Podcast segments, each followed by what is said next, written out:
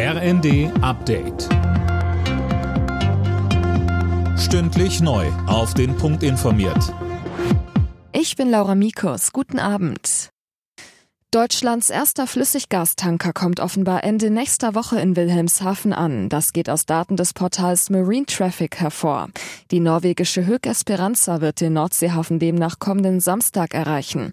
Auch in Brunsbüttel und in Lubmin werden in den nächsten Wochen solche schwimmenden LNG-Terminals erwartet.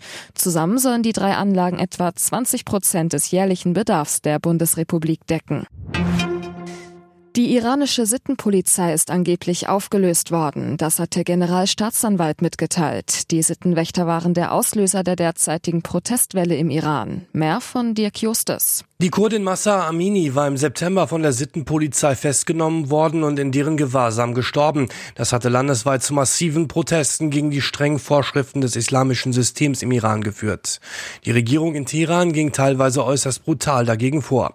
Kritiker des Mullah-Regimes reagierten verhalten auf den Schritt. Das Problem sei nicht die Sittenpolizei, sondern der Kopftuchzwang, schrieb ein Aktivist auf Twitter. Dies sei nur der erste Schritt. Milliarden wollte die Bundesregierung für 35 amerikanische Kampfjets ausgeben. Nun gibt es laut Verteidigungsministerium wohl Probleme. Es sei unter anderem noch gar nicht klar, ob der für die Jets vorgesehene Bundeswehrflugplatz rechtzeitig umgebaut werden kann. Die Bahn wird ihr Pünktlichkeitsziel vermutlich auch im kommenden Jahr nicht erreichen. 2023 sollen deutlich über 70 Prozent der Fernzüge pünktlich kommen, sagte DB-Chef Lutz dem Tagesspiegel. Das selbstgesetzte Ziel der Bahn liegt allerdings bei 80 Prozent. Frankreich steht im WM-Viertelfinale. Der amtierende Weltmeister gewann sein Achtelfinalspiel gegen Polen mit 3 zu 1.